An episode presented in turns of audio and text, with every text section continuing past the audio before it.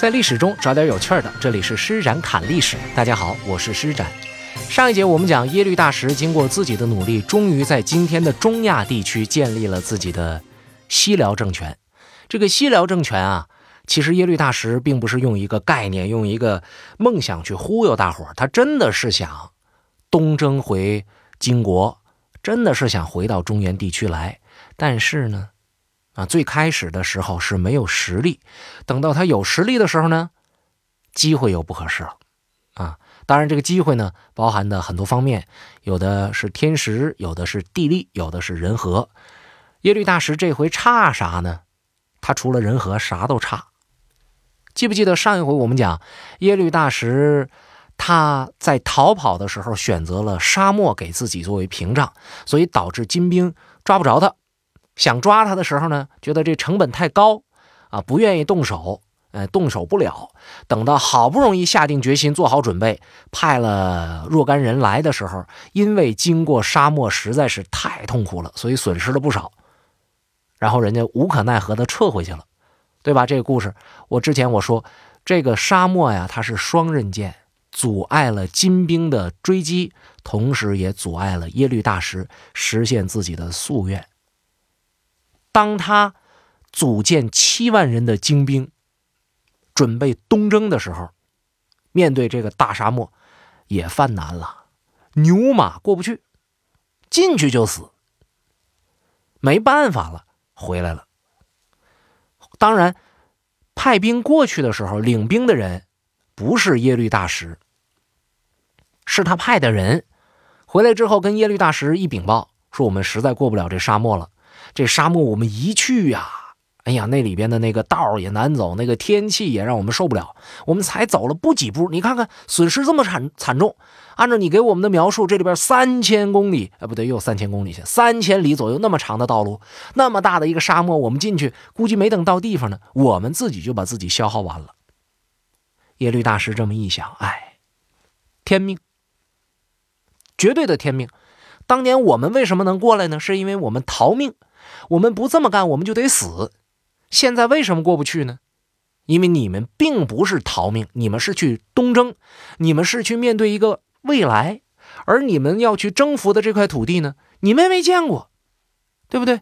你们也不知道到底有多好，到底有多坏，所以等于说你们是去干一个工作。哎，没有激情也就那么回事吧。既然没有天时，没有地利，这事儿算了吧。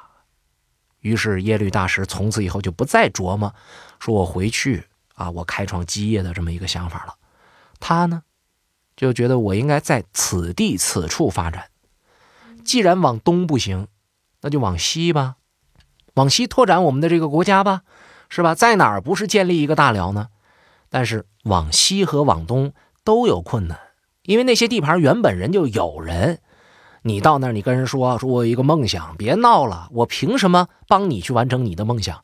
说我想建立一个大国，凭什么呀？我们也是大国呀，我为什么要屈服于你呢？话不投机，打吧！耶律大石呢，带着他的部队和数倍于自己的各个部落的联军，据说有十万啊，就开干。结果这次战争呢，耶律大石奇迹般的率领着部队取得了胜利。把很多王朝的势力干脆就给打跑了。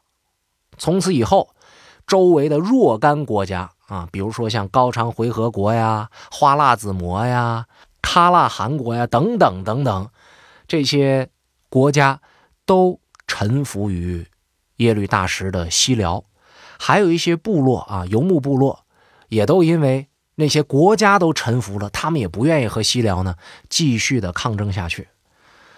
所以耶律大石虽然说他没能够东征，但事实上他结束了中亚地区长期以来的诸侯割据和战乱频发的混乱局面，西辽王朝由此达到了一个全盛的时期，一个疆域辽阔、势力强大的契丹封建王朝开始君临中亚地区。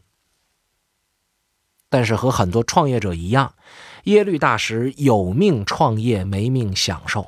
当完成了这些事件之后的两年，公元幺幺四三年，耶律大石病死了。这回就不能再兄终弟及了。但是他的儿子很小啊，啊，就由感天皇后塔不淹执掌朝政。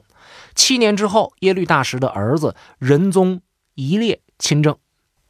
过了二十年，公元一一六三年的时候，仁宗病死，还是小孩岁数太小，需要一个别人来亲政。这时候，仁宗的妹妹站出来当政啊，号承天太后。十四年以后，承天太后死于宫廷政变，仁宗的次子，也就是第二个儿子直鲁古当上了皇帝。那么我们知道，经历过这种事情的时候，我们就很难保证这个国家会很清明，奸臣不会出现了。果不其然，从这以后，西辽的吏治一天不如一天。横征暴敛的现象比较严重，民众越来越没有幸福感，于是就起了内乱。内乱一起，你国家的这个经历必然要被牵扯，你一定要去平定内乱，才可以再聊一聊对外的事情。于是，曾经强大、曾经受人尊重、受人敬仰的西辽政权由盛转衰，逐渐走向了没落。到了公元十三世纪的时候呢，蒙古族的力量迅速壮大，就消灭掉了活动在新疆北部草原的乃蛮部。然后乃蛮部太阳汗的儿子跑跑跑跑跑，就跑到西辽来避难。公元一二一一年的时候，他篡取了西辽的王位。而篡位之后呢，他也没有改年号，依然延续着西辽固有的年号和西辽固有的国的称呼。可是没过几年，蒙古铁骑就攻破了这里。无论是原来西辽的贵族，还是篡夺了西辽政权的太阳汗的儿子，都被杀死。其他的那些部落呢？一看最大的头目大哥带头大哥没了，那干脆吧，我们就依附着蒙古吧。到这儿为止，西辽灭亡了。其实我们在讲这段历史的时候呢，这个西辽就已经和金国没有什么太大的联系。可是我们为什么还要说呢？就是要讲一讲历史啊，一件事情发生，它并不是孤立的，它会带来很多的连锁效应，会有很多的蝴蝶现象发生。耶律大石来到西域，带来的不仅仅是他们辽的统治方式，其实更有辽。和中原文明相结合的思维方式，还有知识，这种知识的影响其实特别久远，以至于呢，在西辽王国八年之后，元朝初年的重臣耶律楚材在来到这个西辽的故土时候，给了西辽一个很高的评价。那么，我们今天跳出那段历史，我们用大一点的格局去看那段历史，我们能看到什么呢？在元朝大一统之前，在我国境内有一个西辽，有一个金，有一个南宋，还有一个西夏。那段时期呢，是四个王朝并立。而西辽呢，它是辽的政权在新的地理环境下的延续。对于金来说，这是一个相当大的威胁。尽管西辽在耶律大石之后再也没有对金产生过战斗。但是，它的存在对于这四个政权之间的互相关系还是有重大的影响的。今天我们再说到这儿呢，还有一个历史的特别好玩的小细节，就是南宋啊和西辽呢还曾经设法互相联系过。这背后的驱动力呢，可能都是有共同的痛啊，都被金收拾过。但是现在比较比较双方的这个国力，在比较比较双方的这个地理位置。这个联系也只能终止于联系。好，关于西辽，我们就大概说到这儿。继续回到我们的主线历史当中。其实我们这个专辑主要想说明一件什么事儿呢？就是南宋到底是怎么来的？历史上真实的南宋到底是咋回事儿？是啊，你看现在这个辽没了，出局了啊。西夏我们现在讲不着，就剩金和宋两个对峙。怎么这金就来了呢？怎么就打了？是他打了。但中间总是要有一些契机的，对吗？之前的局面还挺好，宋甘任吃亏，我拿钱，金人你把地盘给我就行，对不对？那金呢，现在也挺满意的，哎，我把这地盘给你了，我钱我拿来，人我带走，而且这个钱呢，卖的比我之前设想的还多。这好像挺好的。而且真正心里边有这个雄才大略的这个建国皇帝完颜阿骨打也去世了，谁知道他脑子里边怎么想的呀？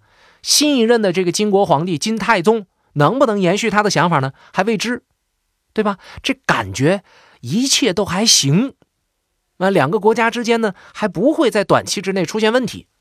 今天我们用一句常常说的话来讲，这叫蜜月期，感情关系的蜜月期。这种蜜月期不光出现在夫妻或者是这个恋人之间，朋友之间也有这么一个蜜月期。我刚见面，我觉得你这人挺好，咱们两个做朋友吧。哎呀，这一个时期，我觉得你什么都好，什么我都愿意和你在一起，有这个热乎劲儿。但是时间一长呢，发现彼此身上都有一些小毛病，慢慢的就疏远了。这是一个交往的一个常态啊。经过蜜月期之后，你们还能相处的很好，这才有可能成为真朋友啊，变成一生一世的好朋友。而我们知道，大多数的交往啊，其实过了蜜月期就出事儿了，或者说连蜜月期都没过。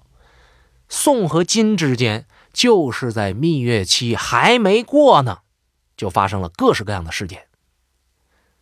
我们挨个跟大家介绍介绍这些事件，每一个拿出来说大不大，说小不小，但是它都促成了最终一个南宋出现的这么一个局面的产生。第一个向大家介绍的这个人呢，叫做张觉。张觉本来是辽的平州人，中过进士，他是平州的节度副使。辽天祚帝的时候呢，乡民作乱，张觉呢，他的这个领导就被杀掉了。他呢评判有功，州里边的人就推他为节度使。这本身是一个糊涂账。这个节度使这个位置本来是应该由皇帝来。那个叫任免吧，对吧？怎么能够推举呢？但是这时候天下已经大乱了，辽此时此刻是北辽的状态。北辽那皇帝是怎么来的呢？天祚帝跑了，大臣们推举了耶律淳来当皇帝。耶律淳哪有心思管这事儿啊？而且这时候耶律淳还生病了，所以这个糊涂事儿就这么进行下去。等到耶律淳病死了，萧太后当政。这个张觉呀，他也在为自己的未来考虑。辽气数已尽，怎么办？就地干脆我独立得了。于是他开始招兵买马。他在当地的这个群众基础还是非常好的，要不然也不可能在这个一把手去世之后呢，推举了他这个二把手来当呃地方的节度使，地方的这么一个官员。所以他很快就集结起了五万人，有一千匹马。他干的这个事儿，其实呢，就是未来我我得自己有实力。我要是没实力的话，在这乱世之中，我怎么生存下去呢？他的这个做法呢，也引起了北辽当政者萧太后的注意。于是萧太后呢，派了一个人叫做石立爱，到这儿来当节度使啊，呃，准备就是要把张觉剃掉。那么在历史上这样的事情特别的多，张觉有几种选择：一种呢是不接受，来我就把你摁死。这要弄死了这样一个人呢，那很容易招来萧太后的报复。武力一报复，这大兵一压境，你这五万人也不算什么，对吧？这很可能呢，自己也完蛋。这么长时间来处心积虑汇总的这个兵力也就白费了。还有一种可能性呢，就是我表面上啊，我是认同你的，你愿意来就来，但是我背后给你使绊儿，哎，我就给你各种难受，我给你小鞋穿。那么。一把手和二把手之间呢，就会出现斗争，这里边就会有各式各样的阴谋，会有各式各样的权术，反正相互斗，看谁能站到最后，笑到最后。这个也很有可能造成一个两败俱伤的局面。但是张觉偏偏选择了第三个。我们说他这招挺厉害的，怎么厉害呢？对方一来，马上拱手让权。你是大哥，你是老大，你说了算。你是萧太后派来的呀，你是正宗，我不行不行，我这我就是大伙推上来临时办了这么点事儿的人，哎，也没有国家的任命，这我算什么呀？您来来来来，您来您来，您别客气。张觉奉石立爱为主，但是呢，各位请注意一点，暗中。凭借着军队在手，他掌管着一切权力，把石立爱给架空了。但尽管架空，他在面上仍然非常给石立爱面子，给萧太后面子。石立爱也是一个聪明人，这个事儿闹下去对自己并没有好处。事实上，自己能被派到这样的地方，他总有一种感觉，他是萧太后的一枚棋子，可以放弃的棋子。万一死了，萧太后就借此出兵。所以他对萧太后呢也不是那么忠诚，反正就这么回事儿吧。石立爱有这个得过且过的这念头，正中了张觉的意啊。张觉就那就好，你尊重我，我就尊重你，我甚至还给你多开一份工资。这俩人有这种默契，那萧太后更是无可奈何呀，只能认可。所以从权谋的角度上来讲，张觉这一手干得漂亮。在这之后呢，张觉和石立爱之间的这个默契越来越深，平州境内的大事小情呢，也都不用石立爱操心，石立爱就干拿两份薪水就得了。张觉呢，就是里里外外一把手。等到金兵攻下了燕京之后，这石立爱和张觉就有一个商量，说这个辽啊，看来是真不忠了，我们不能在这儿继续跟辽混了，干脆咱们良禽择木而栖吧。于是就向金朝递上了降表，这个降表递给谁了呢？递给了年罕，啊，这个年罕呢，我们之前曾经讲过，这是完颜阿骨打非常信任的一个大将。年罕很清晰，啊，张觉这个人他早有耳闻，说这个人虽然给我上表投降了，但是呢，私底下仍然盘踞着平州，仍然在招兵买马。而年罕呢，就觉得这样的人不值得信任。就不想接受投降，当然这种事情他也要和自己的谋士商量，就找到了，呃，本来是辽人，但是降了金的一位谋士，叫康公比，就跟他说说这事儿应该怎么办，啊，我们要不要接受？这康公比给出来一个观点，说张觉这个人啊，他的境界，他的格局就在那儿了，他在平州说一不二，啊，俨然是一个皇帝。所以他就那么回事他没有什么太大的见识，没有什么太大的抱负。他能给你写来这个降表，就证明了他这个想法。而且你仔细看，虽然他人多，但那都是啥呀？那都是老百姓，那都是工人、农民，他们根本就没有打过仗，不是职业军人，没有过作战经历。一旦打起仗来，一下子就会溃败的。所以你根本就不用理他。我建议你呢，干脆你就接受了得了。顺水推舟的，就再给他一个任务，稳住他的心。哎，将来呢，我们时刻保持着观察，看看他到底有没有什么问题。如果真有问题的话，我们再下手也来得及。可是金人总觉得留着张觉在平州是一个后患，打算出其不意的出兵把张觉给逮起来。啊，后来呢，是康公弼呢，他一直非常强硬的去劝阻，说不要这么干。咱们还是去观察观察，还是去看一看。所以这年喊说：“那你既然想去，那你就去，就授康公弼一个金牌，说你到平州去跟他接触接触。”那康公弼带着金牌，领着兵，这就来了。虽然他也是辽人，张觉也是辽人，可是康公弼现在代表的是金呢，对吧？你这带兵来的，难免在言辞上会有一些骄傲。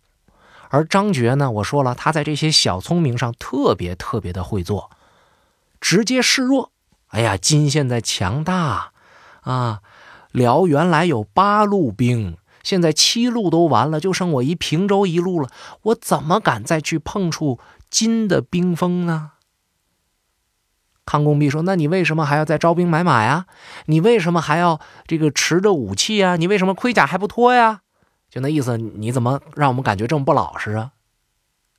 这张觉就说了：“这事儿多简单啊，我害怕呀！你们太厉害了，是不是？这我要一点防卫没有，让你给我收拾了怎么办？”康公弼说：“那你说这玩意儿，我怎么向你表真心啊？是你要向我投降，我怎么表表我的真心？你向我投降，应该你有诚意才对啊。”张觉说：“诚意有，诚意有啊！既然聊到诚意，诚意我准备了一大堆，来人上诚意。”夸，一盘子拖过来，一打开全是金子。这是啥呀？哎，康大人，这是给您的诚意。那康公弼收了这金子，那当然知道该怎么说了，很满意。回去找到年罕，跟年罕说：“没事儿啊，没有问题。这个人啊，还是十分恭顺的，特别能拎得清对错。”啊，年罕呢就听从了康公弼的建议，接受了张觉的投降。而且呢，按照康公弼给的一个新的建议，就把平州这地方升格，升成南京，然后给张觉升官，叫同中书门下平章事，判南京留守事。这是什么意思呢？我一分析您就懂了。这康公弼他也不是浪得虚名的，绝不会因为这点闲钱就把自己的未来断送。跟在年罕身边，最少我有一个命。我要是听了你张觉的话，我给你胡乱出主意，未来我的命怎么办？我给你打保票，对吧？所以他呢也会做这种权衡，说怎样才能既摁住这个钱，同时又不惹事儿。于是他给的这个建议就是。张觉的思想境界没那么高，他要的就是平稳，要的就是荣华富贵。现在我们既然需要这种人，需要这种这个地盘，需要这种势力，那么我们不妨就先接受了他，暗中观察，对吧？看他能搞出什么事儿来。特别是呢，我们现在这个军务也比较繁忙，我们总是要打仗的，我们哪有时间再把这个军事力量来抽到这儿去打一个平州啊？再好打，咱也没必要去打去啊。那么现在说张觉害怕，怎么解决他这个迟疑？怎么解决他心里边这个疑惑呢？好办，你给他升个官不就得了吗？你先把他稳住，先给他官给他钱，给他待遇，让他先不给你惹麻烦。等以后你看他好用，你就继续用；等他不好用，你再收拾他，这不就完了吗？年寒很高兴，就按这么来。张觉更高兴。升官发财，加官进爵。康公弼呢，最高兴，几句话，钱到位了。但是历史啊，并没有按照康公弼的如意算盘来发展。道理说的是非常简单，非常的清晰，对人心的这个分析啊，也特别的到位。但是生活是复杂的，哪有一条定律，一个什么公式？或者一个什么理论能把这一个人所有的想法、所有的念头全都涵盖在里边啊？能够把这一个人分析的透透的呀？脑子里边一点点的那个念头，未来他的所有的行为的预测，你都能够做得好啊？没发现呢？所以历史还会变化，怎么变化呢？下一节实战看历史，咱们接着看。